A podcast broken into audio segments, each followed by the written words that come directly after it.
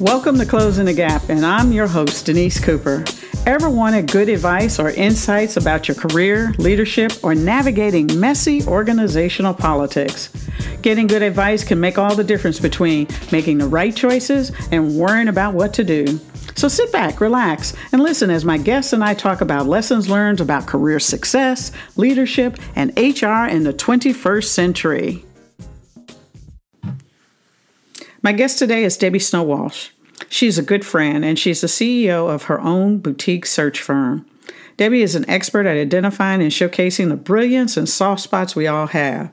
Three reasons people love her. They can hand off the search to Debbie and know that it'll get done right. Two, Debbie has a great insight and generously offers her advice on how to assimilate new talent into all her client organization.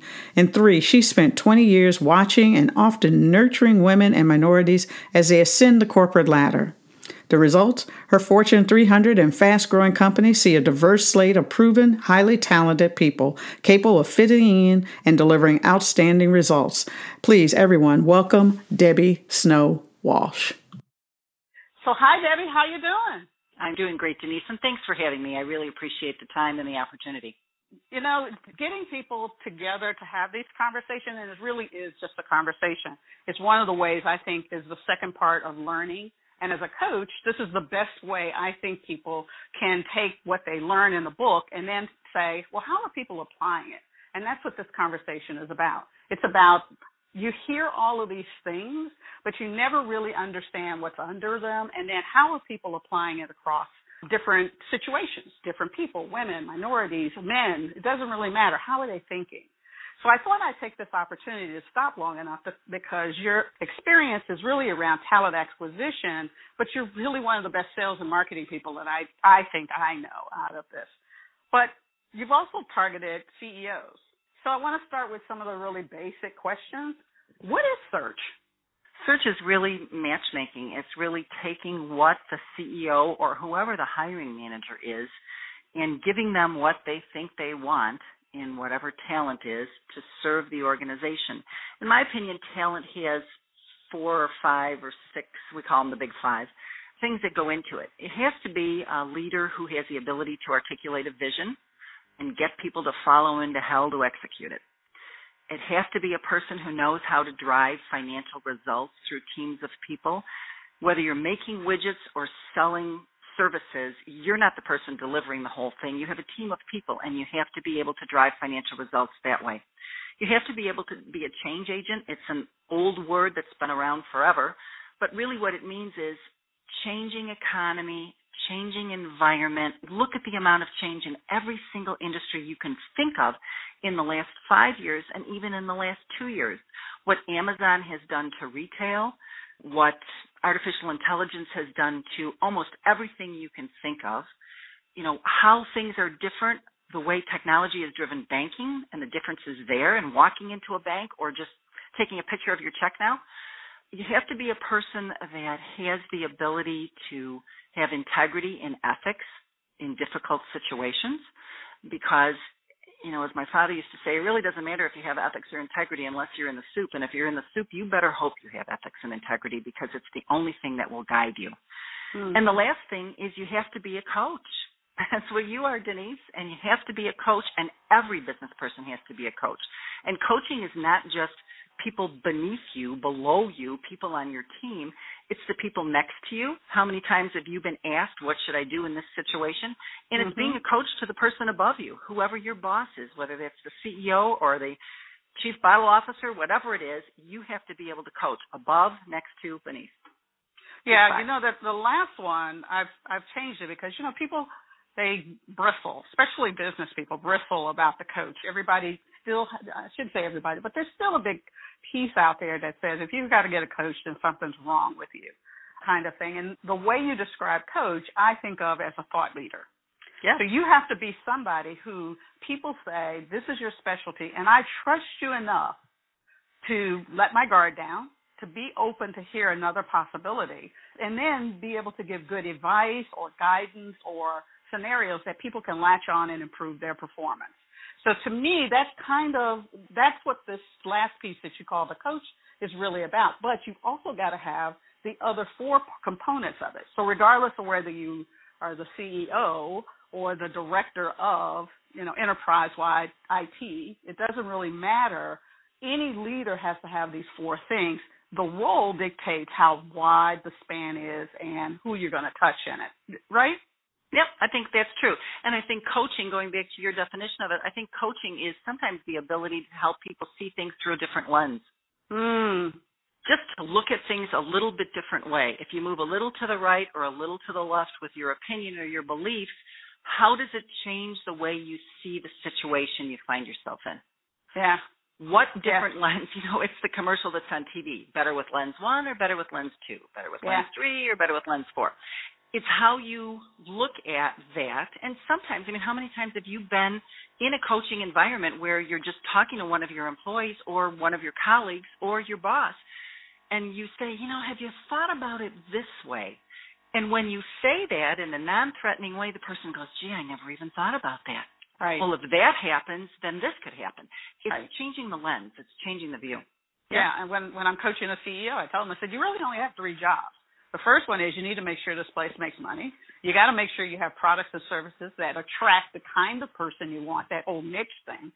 And then the third piece is is you got to make sure that you create an environment which you can do business. Yeah, and as we see all of the speed, you and I a few years ago, a couple of years now, we worked on the Create team, which was envisioning HR in the 21st century.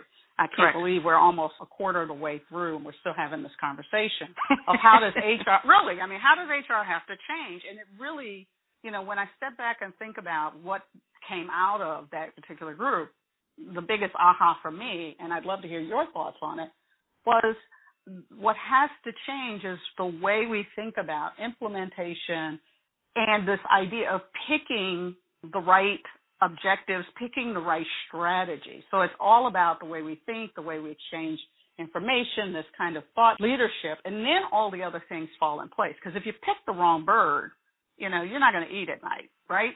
That's absolutely right. If the strategy is not there for what what drives the corporation and what you see the corporation as is in the next three to five, ten years, the implementation can be perfect. If the strategy is wrong, zippo.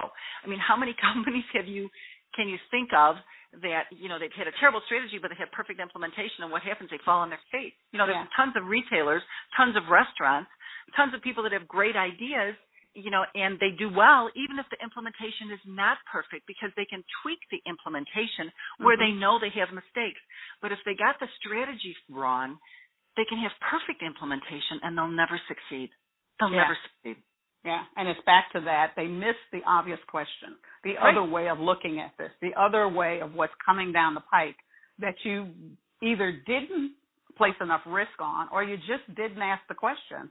You didn't have somebody in the room that would push your thinking that way. And that leads me to all I've known about you is, you know, one of your specialties is around diversity. It's not to say that you don't have a cadre of perfectly fine, capable, majority white men in your stable, but you've always had a bent for diversity. And one of the issues that I always come up with is people only pick the kinds of people that make them comfortable.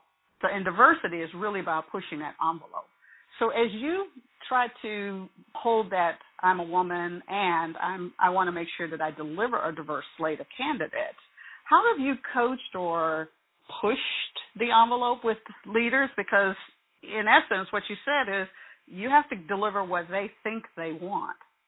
Or you have to help them see what they need. Hmm. And they're two different conversations. But uh, let's go to diversity. So when I started in search, I was mm, one of few females. There's females certainly in executive search and some notable ones, but it's never been a female dominated industry. I went into search without ever having done a search before, and the reason I did is because I was getting recruited by two of the big five in search. And when I brought up what was important to me as a diverse executive, female, when I brought up the topic of diversity 20 years ago, it was just too early. It was like a curtain fell. Nobody wanted to talk about it. There wasn't the same kind of discussion. But 20 years later, we're still having the discussion, which makes me crazy. Why are we still having this discussion? We already started this thing. It's kind of like the seat at the table for human resources. Oh, please, can we get over this? Mm-hmm. At any rate, um, I focused on always bringing a diverse slate and had very great success at 80%, then 90%, then almost 100% of slates that came in were diverse. And to me, diversity is anything that's not a white male. I like white men. I'm married to a white guy. I love him too. It doesn't mean that I doesn't mean I don't present white men, but I always make sure that there's an opportunity to look for diverse slates because mm-hmm. I think, you know, and it's been proven over and over and there's no argument with it anymore the world is diverse. Your buyers are diverse. Your consumers are diverse. And so you need to bring everybody's thought and opinions to the table. One of the things that I, I think is important, we talk about the questions that need to be asked and maybe putting a different lens on them so we ask different questions. What about the questions nobody thought of? Because the right people weren't in the room. Mm-hmm. How do you know if you've asked all the questions unless everybody's there to give an opinion about what those questions could be? You know, you sit in a room, you know, and years ago, uh, all businesses were run by white men. So if you're trying to appeal to a consumer that's a woman and you've got all men in there, what do they do? Go home and ask their wives, ask the little woman? You know, in the yeah. 50s and the 60s. Right. Well, that's not people being in the room and giving, you know, they're just giving one question or one thought. They're not actually having a robust discussion. Robust is one of those words I hate, but, uh, you know, a, a thorough discussion around whatever the issue is. Well, if you don't yeah, have it's about black, opposing ideas, yeah, right? It's yeah, about black people ideas. in the room. You don't have European people in the room. You don't have women in the room. You don't have, you know, every possible person in the room who can represent what the questions are and what the competition is doing around it, how do you know if you're asking not if you're asking the right questions, but did you even think of that question? Mhm. Yeah. What happens if you don't know what question to ask? Yeah. And so when you're talking to some guy who's obviously hiring, or even a woman, because you know I find women are, can be well, I don't know if I need another woman. And I think you know the story of when I was the head of HR for a gas company and I wanted to hire a black female. She refused to to say yes to me because she said no, there'll be too many blacks in the senior executive position. you know, and you said, and so it's this kind of you know, after I got over the the whipping of my head, it started me thinking about, you know, there's two sides to that. There's the convincing the white guy to hire, but it's also, you know, convincing women and minorities who have succeeded to bring on more talent that looks like them to have those questions in the room because they can be very different based on people's backgrounds. So how do you push that envelope in a gentle way? Because ultimately, you know, you got to satisfy with the guys what they need, whoever the client is. I think it brings us to assimilation. And I think that one of the questions that has to be discussed and one of the thoughts that they have to have is what they're going to do when they get the perfect candidate and assimilate that candidate. Mm. So whether the candidate is white male or black female or white female or Hispanic or Jewish or Muslim or whatever, I think the assimilation plan has to be thought about prior to bringing the person on board. Because one of the questions I ask when I'm going to pick up a search, you know, Debbie, we want to use you. We want to use it for, you know, the senior vice president in charge of looking out the window, whatever it is we want to bring you in to find this. And my question after getting information about the position and the spec and what they think they want is what's the assimilation plan? And the joy of my life is when someone says, here it is, here's the plan, and this is how we're going to assimilate. What do you think of it, Debbie? And are we missing anything? The one that you want to have your hair on fire with is what assimilation plan? Mm. Why do we need an assimilation plan?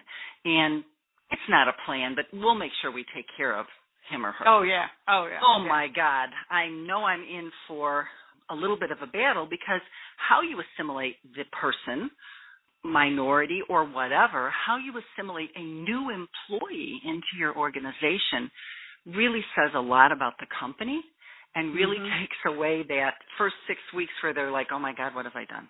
Yeah. Yeah. I, you know, buyer's remorse. You know, yeah. buyer's remorse. It takes it away because they have a plan. They know who they're meeting with. They have people that they're seeing. It's not just about their job. It's about acculturating them into mm-hmm. the organization. Mhm. Yeah, yeah, absolutely. It just made me start thinking about how often do you, if you've got 10 searches, how many times do you get one or the other? I would say now it's 50 50. It okay. used to be two had an assimilation plan and eight of them didn't. Yeah. I would say now it's about 50-50. The larger companies, I mean, I deal a lot in the Fortune 200. Those companies have assimilation plans. They have them in writing. Uh, they have, you know, they've used them, they've tweaked them. They're pretty successful. If they're not successful, they know how to make them successful. I would say smaller organizations, not that the, you know, Fortune 300 and beyond are small, companies that don't go for the huge assimilation plan will have to think about it, but they're open to it. Mm-hmm. The ones that just don't think they need it, I would say probably two in ten. So it's getting better. Yes, it is getting better. It absolutely is getting better. And the importance of it, why having an assimilation plan is so important to the new employee coming in, I think it's getting better and better. Mm-hmm. You know, some executives do it naturally. I mean, they assimilate their people naturally. Mm-hmm. Some are better than others. I mean, some are better at coaching than others. But some just don't understand why they need it. And they just haven't been taught it. It's not always taught at a low enough level is my thought on it. Because having an assimilation plan should go even down to a middle manager. Yeah. You've got to be assimilating people. It doesn't mean just the C-suite or the next level below the C-suite. It means middle management has to be assimilated right too, because those are the people, those are the building blocks of your team. I mean, if you're doing everything right, you don't need a person like me. Yeah. Unless somebody gets hit by a bus, you know. Yeah. But the reality is, it's good to have a mix of people you bring in from the outside and people you grow on the inside, because it's not good to have everybody homegrown either. So moving, bringing in and out of new ideas is the important thing. Right. You might want to bring in from your competitor. You might want to bring in from an entirely different place. You know, when Alan Mulally went from Boeing to Ford, all of Mhm. Detroit was like, he'll never succeed because Mhm. you're bringing him in out of something else. If you weren't born into the auto industry, you don't know it. Yeah, not so much. he Yeah, and a I fabulous job. Yeah, and I think that's better thought Yeah. of at the top of the organization, but that's a hard, hard sell in Yep. the middle of the organization. We still, when we talk about strategies that fail, I still think that a big piece of what causes strategies to fail is that we don't bring in this new thinking. And we think that the technology or the process or the industry will insulate somebody and make and give them higher performance. When I think in some cases, not all, but I think in many cases, bringing in somebody new who has a fresh set of eyes to do, as you said, ask those different questions is exactly what you need, and specifically when you're in a transformation mode. You need somebody who's not resistant to seeing things through the same lens all the time. And yet that's the toughest thing to have happen at all times, right? Yes. And I can't think of a company that's not in transformation. Can you, Denise? Because I can't think of one industry that's not in transformation right now, today. Well, let's put it this way. I can think of some companies that don't know they're in transformation versus those who actually do believe that they're in transformation and are setting up a way in which they're going to deal with it. And I think that's the bigger gap. You're right. Transformation is everywhere. Everything is, and like you don't, you don't like the other words. I hate transformation. It really is about we are in a, a hyper state of evolving business and social context, and it's part of business. You just got to figure it out. Which is brings me to the latest thing of more women getting into their own business as well as this whole Me Too movement and, you know, the rise of women talking about the amount of sexual harassment and insensitive comments that people of color, religious um, differences, ethnicities are having to deal with. As a search person, and you're looking at the person's environment, how do you deal with, for the most part, the jobs that you're trying to attract are still male oriented environments and cultures. Yes, and I would say the number one issue because I think uh, this is just I'm grossly generalizing, but I'm telling you that how much money people make is just numbers on paper to me. That, you know, Mhm. doesn't matter. I know how I probably have heard how much people make, you know, ad nauseum. I never remember it because it either works with the search or it doesn't. Mm-hmm. So my biggest aha when I first started in search was to sit across the table from some person, male or female, who was very senior in their position and think, oh my gosh, how did you get in this position? Because I just don't see it. Versus sitting across from someone who was not nearly as highly paid, very sharp, really, really very much engrossed in the job that they were doing and what they wanted to do in their career. And they were underpaid because they were female or minority, underpaid like by a hundred grand. Mm. And so the numbers is what spoke to me first. The lack of pay equity. Yeah. That's the first thing that I saw and recognized in search. And I still, it's the first thing I see. It's not as bad as it was Mm-hmm. uh, because I think for the most part, people want to do the right thing, male and female, and they want Yeah. to make sure that people are paid equitably, Yeah. uh, equally. So I, I don't think it's a malicious thing. I do think all the things that have been in the news have contributed to it. You know, women haven't gotten the same opportunities that men have, so naturally they haven't been paid as much. I live in a community where women have gone to all Ivy League schools and then dropped out for three or four years to, you know, have their kids and come back. And so that four or five or six years out of the workforce did hurt them financially. You know, all the all the normal things we're talking about. But I think when you've got two people side by side as, you know, a senior vice president in charge of something with people that report to them and P&L experience and one's paid 400,000 and one's paid 300,000, I immediately want to know why. It's less Mhm. now. It's less now, but um, my thing is making sure they understand what the range of the job is. Everybody Mhm. knows what the range is. Every human resources person knows what the bands are in their company, and it's going away pretty quickly. You asking me to ask the person how much they're being paid now. Who cares? The band for your job is this. So if they're making two hundred thousand or four hundred thousand, they're you're either in the band, this is my range for the job, or you're not. And that's the more equitable way to do it. Am I answering your whole question there, Denise? Yes. And so that's how you approach it. And I think it, I agree with you that at the more senior levels, it's probably going away. But I'm not sure it's actually going away in the middle levels. Um, and that's the problem because that's where the majority of people live. Right. Right. Well, I can tell you that I've had some pushback from clients who have said, You told them what the range for the job is? I said, Yeah, because you told me what the range for the job is. This is what the range is. If Mhm. they volunteer to tell me what they're making, that's peachy, but I'm not asking them what they're making. This is the range Mhm. for the job, so you're paying them the range for the job. Well, if we could pay them less, I said, Why would you want to? It's a lawsuit waiting to happen. Why would you want to? The range for the Mhm. job is this. You expect to pay this, so pay it. Mhm. I don't say it quite that way, but that's the truth. Yeah, That's but and that's the attitude you bring to the table. Yes. You're right. Yes.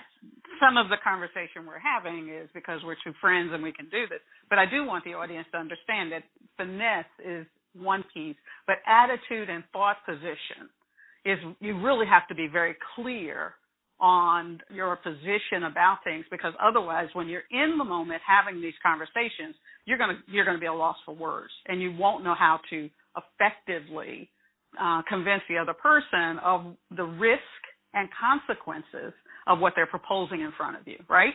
Right, absolutely right. I mean, I'm hired to represent the company in the best light and to make the candidates that I bring to the table want to work for that company. I just had someone say to me, Thank you for representing us the way that you have. Well, this is the job, this is the candidate. The candidate's working for a larger company than my client.